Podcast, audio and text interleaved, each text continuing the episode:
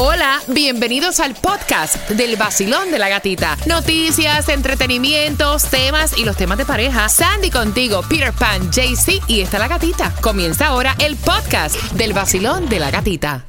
Y están diciendo expertos que supuestamente uno como madre, como padre, tiene que enseñarle a los niños lo que es el valor del dinero. Y que para eso uno necesita darle de a poquito plata a los niños. Ya lo veo El bien. darle plata a los niños yo entiendo que está Sí, bien. eso sí. Regalo de cumpleaños. Navidad, a lo Una mejor algún dinerito para que ellos aprendan a abrir lo que es una cuenta de ahorro. A lo mejor un dinerito, eh, mira, para el lunch. Yes. También. Pero eso de tú tener que pagarle a tus niños, como ellos están diciendo en este estudio, por hacer los quehaceres de la casa, a mí no me parece. A mí no me parece. ¿Estás tú de acuerdo con ese estudio? Basilón, buenos días. Voy, estoy abriendo líneas. Buenos días. Buenos días, ¿Cuál es tu nombre? Michelle. Michelle, eh, ¿qué edad tienen tus niños? 11, 9 y 6. ¿Tú le pagas a tus niños para que recojan el cuarto y saquen buenas notas? Jamás en la vida. Ellos tienen que a- aprender a hacer sus cosas, a saber. No, o sea, uno no puede pagarle. Ellos tienen que saber que la educación es muy importante y obviamente ellos viven, en, o sea, ellos viven en mi casa. Ellos tienen que limpiar lo que ellos ensucian. Porque hay expertos que dicen que es bueno que uno tenga esta táctica supuestamente para que los niños aprendan el valor del dinero, pero yo pienso que es al revés, que uno con esta táctica lo que le está enseñando al niño es que sea ambicioso y a que no tenga ningún tipo de conciencia de que en un hogar las tareas se reparten y es obligación de cada cual. Eso es así, no, no. Uno no debería de pagarle a su niño para hacer su tarea o recoger su propio reguero. Bueno, yo lo veo bien, yo veo bien que le paguen así, lo, lo estimula de, un- de- de otro tipo de forma. Y lo enseñas a vivir en este país. No, ellos tienen que aprender a, a- después que terminen sus estudios, pues obviamente tienen que empezar a, a trabajar para comprarse lo suyo. Pero cuando se trata de su educación, no, ellos tienen que hacer eso solos. Si uno tiene Ok. que pagarle. Gracias, Michelle. Pero estamos conversando contigo que sabemos que vas camino a la universidad, que vas camino eh, dejando a los niños en el colegio. Hay un estudio que está diciendo que nosotros como padres tenemos que enseñarle el valor del dinero a los niños y qué mejor que pagarles por hacer y ayudar con los quehaceres en la casa. Yo totalmente, er- o sea, en contra de ese pensamiento. ¿Qué piensas tú? Basilón, buenos días. ¿Cuál es tu nombre? Mi nombre es Stephanie. Stephanie, ¿cuántos niños tienes? Yo no tengo hijos, yo, te- yo tengo 19 años, pero voy de acuerdo con que uno no, no debería de pagar a los, a los niños para que limpien. Yo coopero en mi casa y es mi deber ay- ayudar a mis padres, como ellos me ayudan a mí, porque el día que tú no le pagues no van a querer hacer nada. Muy bien. Universitaria. Claro, yo no pongo bravo si me ponen unos dineritos en mi cuenta. Eso, eso es un plus. Universitaria Millenniums. Ven acá, ¿dónde tú estudias? Sí, yo estudio, voy al college. Miami Dade College en North Campus. Bueno, pues un beso para ti y para todos los estudiantes de Miami Dade College. saludos. Pareja. En el vacilón. El vacilón de la gatita. Temas de pareja para el bash. Mira que tú estás rica.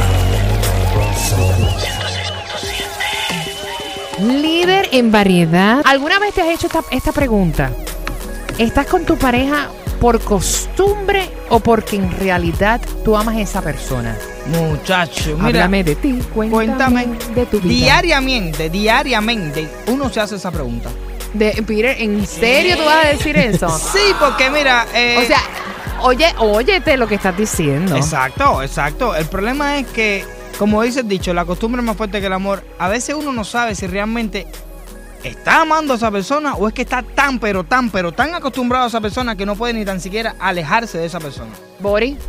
Ajá. No, amor, amor, amor. No, cuidado lo que dices, cuidado. No, yo la amo, la amo, la amo.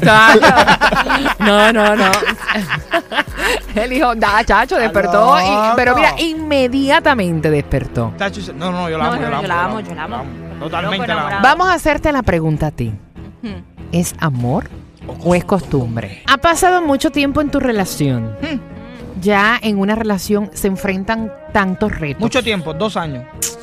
Eh, y, y poco a poco, eh, en muchas ocasiones, va cambiando, ¿no? Ya es como una costumbre diaria el tú estar con esa persona y todo es como una costumbre. Ya tú sabes que tú vas a llegar, lo que vas a hacer, lo que va a hacer tu pareja cuando llegue. O sea, todo es Lo que te va a decir, lo que te va a decir, cómo va a reaccionar a cómo vas a reaccionar. ¿Estás en una zona de confort? ¿Es costumbre? ¿O en realidad tú la amas? ¿Tú lo quieres? A Sandy no le pregunta que eso está No, hombre, fresh. no, eso están ellos todavía brincando de. Bueno, déjame Todavía no sabes si se llama. ¿Es costumbre o es amor? Lo que tú tienes en tu relación. Hay varias señales para que te des cuenta. El cuadro lleno. Voy con cada uno de ustedes. Oye, este tema dio duro. Duro, da, fuerte. da duro. Mira, hay varias señales para tú darte cuenta si esa relación ya es costumbre. Papel y lápiz. Si estás en una zona de confort, que esto ya no va para ningún lado. Chequea, Peter Pan. Voy. Lo primero que ellos dicen es que tú te das cuenta que ya tu relación se convierte en costumbre. Porque de momento te molestan situaciones que al principio para ti no tenían ningún tipo de importancia. O sea, ya tú te diste cuenta que lo que en el pasado no tenía relevancia, ahora para ti es un infierno. O sea, a ti te molesta cosas tan simples como que de momento el ruido que hace tu pareja comiendo, Oh, ya tú no te lo aguantas. wow. Oh my lord. Cosas tan simples como que al principio los ronquidos, ay, es que molestaba. roncan, ay, tan bello. Tan cute. Oh y ahora my lord. los ronquidos es como que, o sea, vete para otro cuarto, vete echando, no te aguanto, no te resisto. Oh my god. O sea, tan increíble como pasatiempos que se hacían al principio, que tú te los atragantabas y te gustaba y los compartías, ya ni los toleras. O sea, cosas tan simples como esas. esto está feo. Quiere decir que esto se va a ir acrecentando más en el futuro y tu vida va a ser un verdadero infierno. Porque es que ya, ya tú no te aguantas de esa persona. Su olor te molesta. Ya mira apuntando aquí. Vacilón, buenos días. Buenos días, gatita del pueblo boricua, ¿cómo estamos? ¡Eh! Bori, ¿es amor o es costumbre? Listen, and listen, and listen, porque es difícil hablar. 42 años de casado. Lo que estaba diciendo el muchacho, ¿cómo se llama? Eh, Peter Pan. eh, es verdad, es verdad. Es difícil cuando tú peleas con ella dejarla porque tú no sabes, estás entre medio de que si la quiero o, o que, que voy a, que cómo me voy a acostumbrar yo cuando me levante y ella no esté en la cama, cuando cuando llegue a mi casa de trabajar y ella no esté ahí. Y, y tú piensas cuando peleas con ella en, en cómo you know, dejarla. Tú, tú estás confuso si es amor o es, o es eh, Costumbre. ya, uh, costumbre. Hay momentos que do, do you really, really, really want to fly out.